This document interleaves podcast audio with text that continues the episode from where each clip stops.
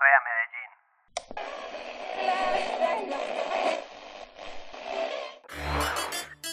Señoras y señores, bienvenidos al París. Uf, ¿se acuerdan de esa época? En donde el reggaetón apenas estaba incursionando y se estaba posicionando en la ciudad. ¡Qué buenos tiempos! En ese entonces, definitivamente no sabíamos hasta dónde llegaría este género. Qué crecimiento el que ha tenido esta música en la ciudad.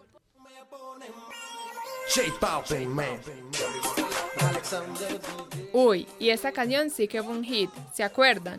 Por allá en el 2009, cuando J Balvin, Maluma, Raycon no eran casi nadie y estaban intentando darse a conocer.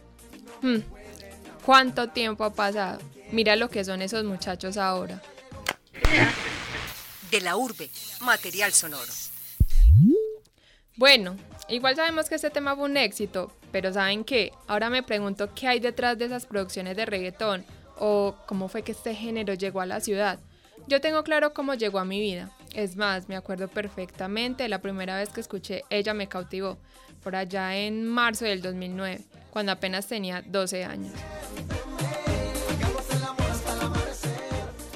También tengo claro que el reggaetón comenzó a pegar duro más o menos en la fecha en la que salió esta canción. Pero este cuándo habrá llegado a la ciudad o cómo fue que este género comenzó a pegar. A mí realmente me gustaría saber por qué Medellín es la capital del reggaetón. Mm, mejor dejemos esto en manos de un experto. Afortunadamente, en la ciudad hay muchos cracks que saben de la historia del reggaetón, como Alexander DJ, productor y cantante.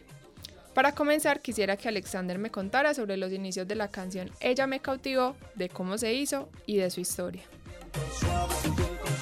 Em, fuimos a hacer la canción a La Palma, ¿cierto? Cuando La Palma queda en la cola. Balvin tenía idea de la letra y fuimos todos escribiendo ahí. La vaina es esta. La pista que tiene eh, no es la original. No, pues es, es original porque la hice para él, pero fue la segunda que hice. La primera pista era totalmente diferente. Entonces yo trabajé en un instrumental, el instrumental era bueno, pero bueno, grabamos y, cuando yo estaba ya con las voces en el programa pues de secuencia donde iba a terminar la pista, los detallitos y eso, yo dejé solo las voces y yo dije, ay, pues, esta pista no me suena tanto, o sea, está bacana, pero ¿será que le invento algo? Entonces yo llamé a, a y perro, ¿será que no te chocas si, si, si me invento otra cosa ahí. No, no, negro, hágale, hágale, y me manda apenas la tenga. Y yo, ah, bueno, pum, pum, pum, pum, pum, pum, pum, quedó la segunda. No, no, o sea, tan pronto tuve esa base, esa segunda base, se la mandé, y tan pronto vi que le gustó, solamente me dediqué a embellecerla. Como que, bueno, a detallitos, ultimemos, pongamos, ta, ta, ta. Cuando a mi parecer estaba lista, la mandé. Yo sé que para la elaboración de esta canción Alexander DJ trabajó con Palma Productions, pero quisiera que Alexander me contara si fue tan importante esta canción para el auge del reggaetón en Medellín y qué hizo para pegar tanto, de más que de significar mucho para los artistas como para nosotros, los fans. Porque si Balvin no fuera quien es en este momento, esa canción no sería tan importante para la industria es por la importancia que él tomó en este momento que le estamos dando tal importancia a esos primeros pasos que dio. Oh, eso es muy obvio, no, yo, claro. Pero eh, también lo digo, eso en, en cierta parte. En otra parte es porque, como él se puso la camiseta con su propia canción, hizo para mí una gran estrategia de mercadeo. Entonces esa estrategia de mercadeo de sonar en todos lados fue un ejemplo para todos los otros reggaetoneros, digamos, a la hora de querer sonar su tema. Entonces, eh, si te pones a pillar, o sea, en cuanto a, al trabajo que le hizo a la canción y al punto donde la llevó, es un ejemplo para todos los pelados que quieren, eh, digamos, estar en ese punto, o, que es el punto más alto de reggaetón en Colombia, en realidad, dentro de Colombia. Es que creíamos que esto no iba a salir, o sea, ya estaba muy grande, o sea, ya el man era millonario estando aquí en Colombia nomás, y creíamos que de ahí no se pasaba, y uff, ya es el Michael Jackson del reggaetón. Eh, ella me cautivó, me permitió también viajar muchísimo y demostrar que la música urbana colombiana también tiene un aporte bien interesante a la industria musical. Así que escuchen esto, suéltalo, esto es Ella me cautivó. Lo que pasa es eh, lo idealizamos, o sea, ponemos a la canción en un pedestal, pero no fue lo importante en la canción, fue la temporada en la que salió esa canción. todo lo que salió en esa temporada completa tuvo que ver con eso, no solo la de Balvin, sin, sin quitarle importancia, porque ese es ese, ese, es ese tema, pero Juego de Niños es Juego de Niños, y otros temas grandes de otros artistas también fueron, pues, y siguen siendo de ese mismo peso. Lo que pasa es que, como te dije, eh, es más importante verlo de Balvin porque es más pegado, pero si fuera golpe a golpe, por ejemplo, estaríamos hablando de Juego de Esto es Golpe a Golpe, Pequeño Juan y Mr. Deck, Los Lunáticos, Alexander DJ y DJ en un juego de niños. ¿Sí me entiendes a lo que yo me refiero? Entonces, creo que, que, no es solo el tema, el tema tiene gran importancia porque el mal le, le, supo dar un, un, empuje muy alto y quedó como ejemplo para los demás. Pero fue más el movimiento completo, o sea, no solamente ese tema, sino todo lo, todo lo que estaba alrededor. Pero te estoy dando la razón, o sea, sí fue en ese momento donde, donde se vio el crecimiento en cuanto a la industria colombiana, interior ese fue el primer movimiento económico que fue interior. El otro que, pasó hace poco fue como el, el, que es para afuera. Pero no se lo debemos solo a ese tema, se lo debemos como al género entero. En ese mismo tiempo.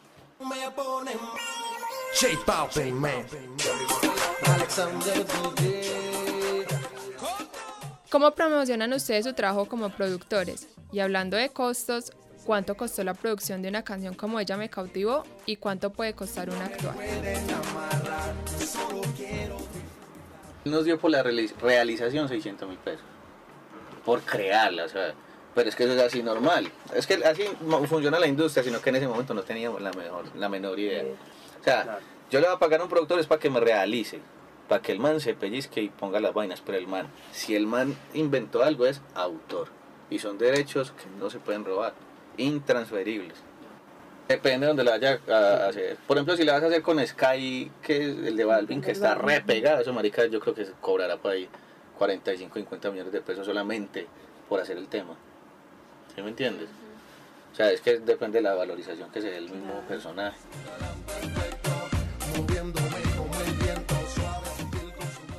Contanos, con un éxito como estos, ¿qué puede llegar a cambiar para ustedes, para su trabajo? ¿Realmente sí cambia algo? Entonces el, tema empezó a sonar, empezó a sonar diestra y siniestra y todo el mundo quería sonar como él, con ese mismo color, con un ritmo similar, ta, ta, ta. ¿Quién se lo hizo? Ah, Alexander Díaz. Ah, ¿de dónde? De Panama Production. Ah, no, entonces... Entonces empezó, no, no, eso fue, ese momento fue muy bacano porque empezó como a, no sé si la palabra sea proliferar, como que empezó a crecer la clientela, o sea, empezamos a cobrar un poquito más de cuenta de ese tipo de cosas. Eh, eso pasó varias veces con varias canciones, no solo con las de Balvin. Por ejemplo, sacó, salió Juego de Niños, salió no sé cómo se llama, salió un montón de temas, muchos, muchos temas que trabajamos y cada uno de ellos era como enviar, esperar el resultado, si el resultado era el que esperábamos, podemos subir de precio, ¿me entiendes? Podemos valorizarnos un poquito más. Logramos sonar en emisora, eso es más valor. Hoy en W nos acompaña J Balvin. El negocio de ser J Balvin. Aquí fuerte el aplauso para mi hermanito J Balvin. Uy, es mucha la información que uno desconoce. Definitivamente hay mucho detrás de una producción. Justamente por eso me nace otra duda. Alexander, ¿vos me podrías contar por qué los artistas eligen a Medellín para las producciones musicales? ¿Vos crees que esta ciudad es una verdadera cuna del reggaetón? Sea, yo tengo que hacerme la idea de que somos mundiales. O sea, todo el mundo mira para acá todo el mundo pregunta que cómo hacemos música que suene como la de acá. Que vengan para acá. Y acá se la Ya todo está apuntando para acá, ¿no? Sí. Producción audiovisual, videos. Pero es que eh, la tenemos, a lo bien que la tenemos. Usted, usted, va, se va a pillar el video más chimba, lo hizo 36 grados, y 36 grados era parte de golpe a golpe, el CABE, el CABE, CABE. CABE era el que nos tomaba la foto, el que dio las primeras carátulas de los de golpe a golpe, es el CABE. El CABE, ¿quién es? La cabeza de 36 grados.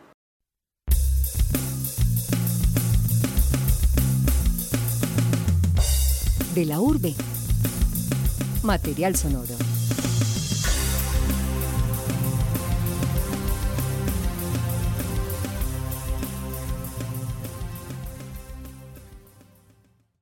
Mientras tanto dejo descansar un poco a Alexander DJ. Ahora conversaré un rato con Andrés Ramírez. quien ha trabajado como director de videoclips y también sabe cómo ha sido la movida de este género con relación al tema audiovisual. Para poder entender muy bien este tema, quisiera saber, Andrés, en cuáles proyectos destacados has trabajado. En el tema de video, como postproductor, he trabajado en producciones como Dulce Carita, de Dalmata con Zion y Lennox, eh, de La Ghetto, una canción que se llama Dices. Sé que la parte audiovisual en el reggaetón es importante. Esta complementa la canción. Además de que a uno como oyente y consumidor de este género siempre le va a gustar más tener una buena canción con un buen video que un solo producto. Eso genera más impacto y hace que la canción guste más. Porque algunas canciones pueden llegar a gustar más que otras, ¿en qué se basa su éxito? Digamos que frente a eso yo tengo una teoría, ya hace cierto tiempo vengo hablando de eso, y es la pertinencia. O sea, realmente una canción se destaca eh, por su pertinencia en términos de la temática, del sonido, de qué tan oportuna es en el momento en el que se lanza. Un ejemplo que se puede hablar de esto es un tema de diciembre del año pasado de Carlos G con Anuel que se llama Culpables.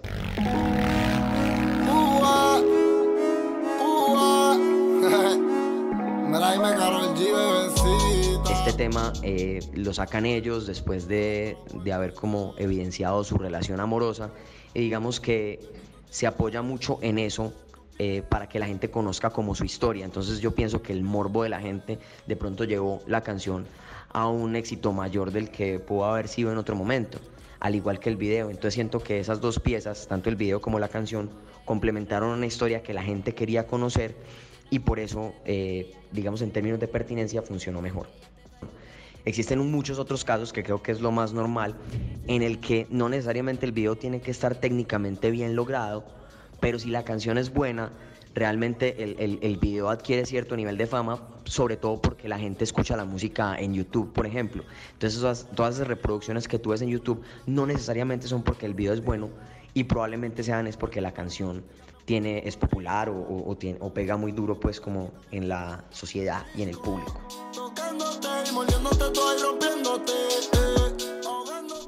Ya que haces esa relación de las canciones con los videos, yo quisiera saber de los problemas que se pueden llegar a presentar teniendo en cuenta la excesiva oferta que hay y la gran cantidad de personas que están trabajando en el tema. Según lo que yo veo y escucho, como seguidora del reggaetón, es que cada vez hay más productores en la ciudad dedicándose a esto qué dificultades se pueden generar con respecto a eso. Digamos que en el tipo de producciones, eh, desde el punto de vista audiovisual, las dificultades que se pueden presentar tienen que ver con eh, el hecho, desde el punto de vista audiovisual, eh, el hecho de que todos son muy parecidos. Entonces, el, reggaetón y la industria pasan como por una etapa en la que están, son muy similares, es como una homogenización del, sonido también y por ende ha habido también como una especie de, homogenización de, la parte audiovisual. Entonces yo diría que la dificultad que se presenta es que la, la oferta es muy grande y es muy parecida. Entonces digamos que ahí hay una dificultad grande. Bueno Andrés, casi todos los videos de reggaetón, si bien no son iguales, se parecen y tratan de narrar lo mismo. Muy pocas veces salen productos audiovisuales apostándole a cosas diferentes. Pero bueno, igual también creo que eso del que los videos se parezcan es un sello del género. Algo que lo marca y lo identifica por lo que es reggaetón.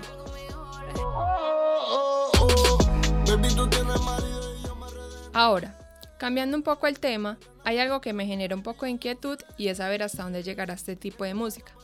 Si habrá un momento en el que se va a estancar, va a desaparecer o si por el contrario va a crecer y evolucionar mucho más. ¿Vos qué pensás de esto? ¿Crees que este auge del reggaetón se va a mantener por un buen tiempo? Claro que sí, yo pienso que hay un aumento en las producciones tanto audiovisuales como musicales, por lo mismo que mencionaba ahorita, o sea, yo siento que Medellín es un referente, siento que tenemos muy claro el sonido que está predominando en, en el movimiento urbano como tal y, también tenemos la estética muy bien definida.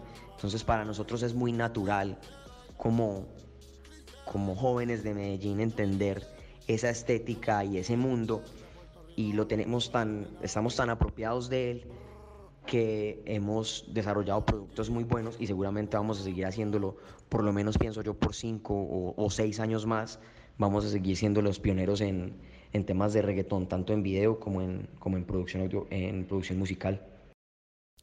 Muchas gracias Andrés por lo que me contás. Es muy interesante ver cómo se ha ido moviendo la industria del reggaetón en la ciudad y conocer de alguien como vos que ha trabajado bastante en esto, cómo es el negocio audiovisual de este género.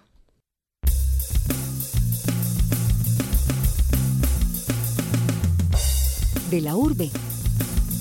Material sonoro.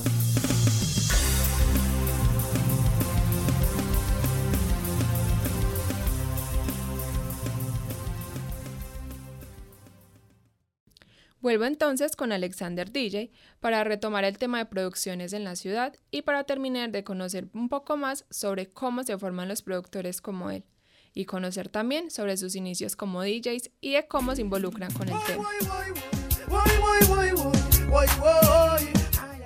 Este era un pelado, estaba haciendo X cosa y escuché un, un beat de este tipo así como de este formato del reggaetón que ahora le llamamos reggaetón, cuando eso no tenía ese nombre, se llamaba ragamuffin, raga, un montón de temas, eh, perdón, un montón de nombres. Em, entonces fue como simplemente amor a primera escuchada, como que la escuché y yo dije, uy, ¿qué es eso? No, eso es para mí, sentí que como por dentro como que, ay, uy, no, no, ¿y dónde consigo más? Lo que te dije fue más como súper casual, pero la conexión fue inmediata y fue súper fuerte, fui tratando de más que ser un productor, porque eso, digamos, eso no, no, sabía que existía siquiera el oficio, no sabía qué era lo que se hacía dentro de ese oficio. Fue más como amor a la misma música, como, como me enamoré de este ritmo, cómo consigo más, como un adicto a esta música, cómo llego a ella. Entonces, eh, cuando lograba escuchar un tema en alguna emisora, que ni siquiera eran las emisoras comerciales y tampoco eran temas comerciales, era como lo que ponía como que le daban una hora libre al DJ y el DJ tenía buena música de, esa y era pues como una de las ocasiones en las que yo podía ver que tenía la oportunidad de grabar así fuera en cassette para obtener algo de esa música, ¿sí me entiendes? Era, era, era, era ganas, era, era como amor a ese tipo de ritmo sin siquiera tenerlo, sin saber siquiera qué hacer con él.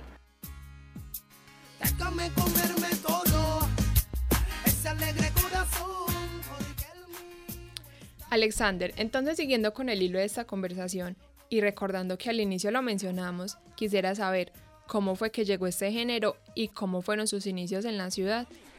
Tienes unas caderas que parecen carretera y en este día de lluvia cualquier cosa puede.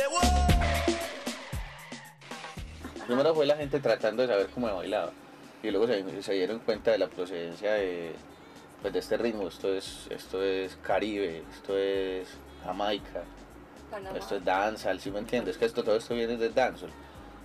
en Panamá, Panamá fue el, primer país latino que adoptó la música eh, dancehall y toda esta música jamaiquina y el Caribe, que la adoptó a este lado. Por ejemplo, eh, ¿cómo se llama? El general. Todos los, muchos, gran cantidad de los temas de éxitos de él son exactamente copiados de temas en, en criollo o temas de soca de, los jamaiquinos, ¿sí me entiendes? O sea, son, dicen, algunos dicen exactamente lo mismo, solo que en español. Pues, o, ni siquiera las mismas palabras, él simplemente cogió pues, la melodía de lo que más decía y lo hizo en español. Aunque también hizo un, montón de éxitos increíbles. Rica y apretadita, ese tema no deja de ser un palo. ¿Sí sabes cuál es? No, no. Eh.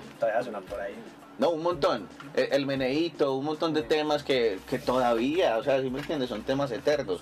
Esos eso fueron los primeros pasos de la gente latina en el reggaetón o el raga, pues, por decirlo de alguna manera. Que, esto es dancehall, o sea, en realidad esto es dance. Da cuando usted escucha lo que les hablé ahorita de la chica rica.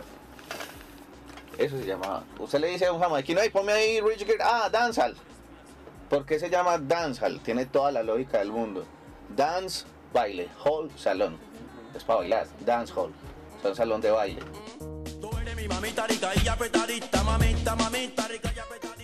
¿Quién pensaría eso? La verdad, siempre pensé que los primeros artistas habían sido otros, pero seguíme contando cómo fue que pegó el reggaetón en la ciudad.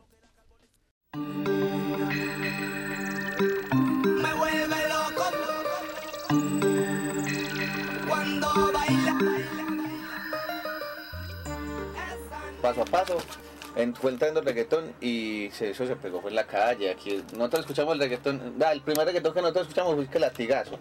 ¿Cuánto no había salido ya antes de eso? Yo ya tenía parte de esta colección hecha. ¿Sí me entiendes?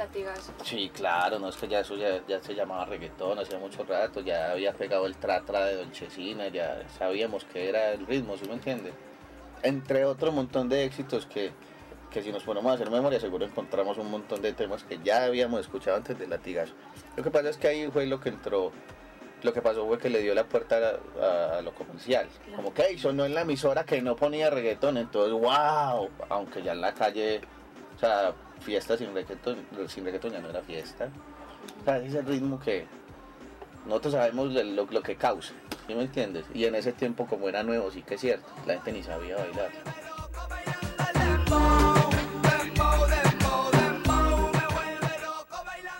Bueno, Alexander, hasta ahora me has hablado del éxito de Ella me cautivó, de la llegada del género a la ciudad, de tus comienzos como productor en donde conociste el reggaetón y de cómo lo has trabajado y mejorado.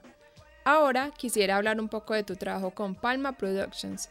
Al principio lo hablamos, pero quisiera profundizar en eso un poco. ¿Cómo fue el proceso con esta productora? La Palma comenzó con el Mister. La Palma eh, fue la idea normal de tener un estudio casero tanto así que el Mister lo que hizo fue ceder su habitación para que pudiéramos montar una cabina. Es más, pudiéramos, no, él ya tenía eso montado, o sea, él abrió ese espacio solo para hacer su música y en una salita chiquita montó su habitación, pues donde no era. Entonces llegaba y veía como la cama y las cosas de alguien y allá una habitación donde se hacía música. Entonces él cambió su intimidad como por, por hacer música. Entonces allá eh, en La Palma pues teníamos como ese, referente pues de, estudio, pues de, creación, de, que allá íbamos a hacer eh, música. Pero em, lo que pasó, ¿por qué me mencionan a mí? O sea, tú me dijiste que era que, que yo estudié a la cabeza, en realidad pues quien comenzó con eso fue el mister. Lo que pasó conmigo fue que yo le di cierto color. Mi producción innegablemente tiene un color, tiene unas formas, unas maneras que muchas personas que pues, pueden, puede el tema no decir mi nombre y saben que yo tuve algo que ver por ese mismo tipo de, de vainas pues que, que me caracterizan. ¿Cierto? Entonces yo llegué y le di cierto color en el momento en el que el reggaetón estaba creciendo mucho aquí internamente, entonces ese color se, se esparció. ¿Sí me entiende? La gente quería sonar de esa manera, quiere, aún muchos quieren sonar de esa manera, porque solamente conmigo consiguen ese toque. Em, me, me, lo dicen, me lo han dicho muchas veces, por ejemplo, a ah, que golpe a golpe no volvió a sonar como sonaba cuando, cuando tocaba con voz.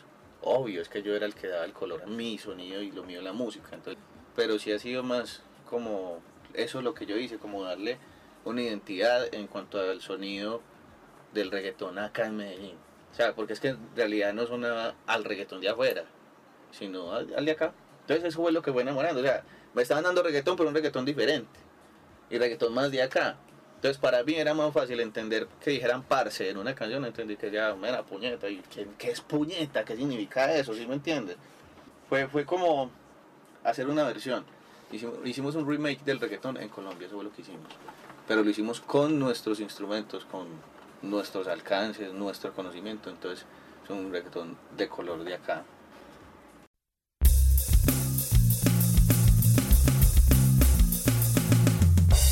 de la urbe. Material sonoro.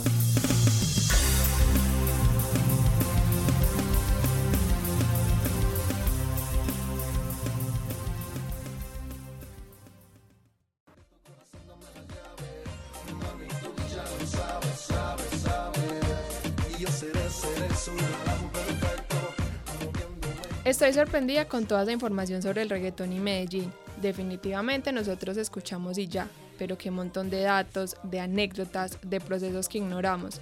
Eso hace que uno valore mucho más cada pieza. Alexander, háblame de canciones, pero que te muevan, de esas que te hagan recordar. Volvamos a los tiempos de antes y aprovechemos este espacio para que me contes alguna anécdota. Te voy a mostrar. Va pues. El mismo CD. Sino que en ese tiempo no sabíamos que llamaba así.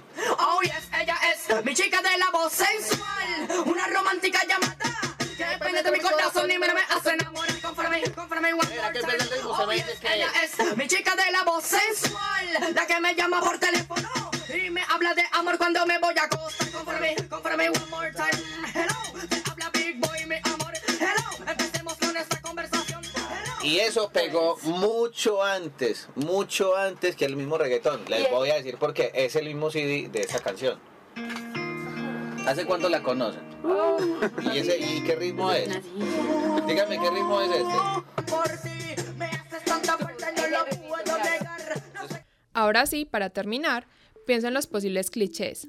Alexander, vos que has producido tantas canciones, ¿por qué crees que Medellín es la capital del reggaetón? Medellín es la capital eh, por excelencia urbana, eh, por el hecho de, haber tomado el reggaetón, un ritmo que no era icónico, que no era eh, de acá, haberlo tomado y haberlo desarrollado de esa manera única que lo hizo. O sea, lo que hicimos fue como adaptar ese ritmo que nos trajeron de afuera, que viene, digamos, de raíces jamaiquinas, panameñas, puertorriqueñas. Lo que hicimos fue como tomar lo básico y darle nuestro color. El, lo que se enriqueció del reggaetón de cuenta del, del colombiano fue lo que hizo que trepara hasta donde está en este momento, que es como esa fusión, tratar de, de ponerle ese color que le dimos nosotros a otros ritmos que también son de acá o que son de afuera. No te preocupes, tu tren ya pasó. Eso te pasa por andar con dos. Bueno, y conozcamos también la opinión del productor Andrés Ramírez, con quien hablamos al inicio del podcast. ¿Realmente pensás que la ciudad es un referente mundial para la industria del reggaetón? Pues mira, eh, Medellín es un referente importante en términos de producciones de reggaetón, sí, tanto audiovisualmente como en producción, ¿cierto? Nosotros en Medellín tenemos los productores más importantes del mundo en reggaetón. Eh, ¿Eso por qué creo yo que pasó? Porque Medellín adoptó el reggaetón de una manera que ningún otra, que ninguna otra ciudad u otro país incluso del mundo lo hizo, aparte de Puerto Rico, y fue que se apropió tanto y se volvió tan auténtico de acá que nosotros rediseñamos el sonido y lo volvimos de cierta manera lo que es ahora. Estamos rompiendo, no estamos rompiendo, muchachos. La payola es una herramienta que utilizan los artistas para darse a conocer. Esta consiste en pagar a las emisoras para que sus canciones suenen más y traten de mostrar que están muy pegadas en el momento. Este es un asunto del que poco se quiere hablar. Aún así, diversas fuentes que pidieron no ser reveladas afirmaron que J Balvin, con su éxito Ella me cautivó, no fue la excepción. Además, contaron que el papá del artista pagó a diversas emisoras para que sonaran sus canciones. Bueno, pero hace falta saber un poco sobre la radio, pues es ahí donde suenan los artistas, donde estos se dan a conocer. ¿Qué tal si para eso conocemos la opinión del gurú del sabor? Gurú, contanos, ¿es fundamental el papel de la radio en el reggaetón? Es un papel fundamental, además decisivo. Siempre considero que la música eh, tiene en la radiodifusión eh, el principal eh, el principal impulso así exista el video, así exista la TV, así exista los canales eh, y las redes, al menos aquí en Colombia y muchos países de, de este lado o Sudamérica, la radio juega un papel fundamental. Para mí, para que un tema se consolide, un artista se consolide, exitoso o grande, tiene que sonar en la radio. Y si el pueblo pide, no se lo va a negar. Entonces, Medellín puede ofrecerle muchas opciones a un género y sus artistas. Además, es elegida por encima de muchas otras ciudades para realizar producciones musicales. Solo con mirar el proceso que han tenido J Balvin, Maluma y Karol G, esto se comprueba. ¿Viste? ¿Viste? Este podcast es una realización de Manuela Osa, Paulina Mesa y Juan Carlos Toro. En la coordinación, Alejandro González Ochoa. Grabación, David Berrín.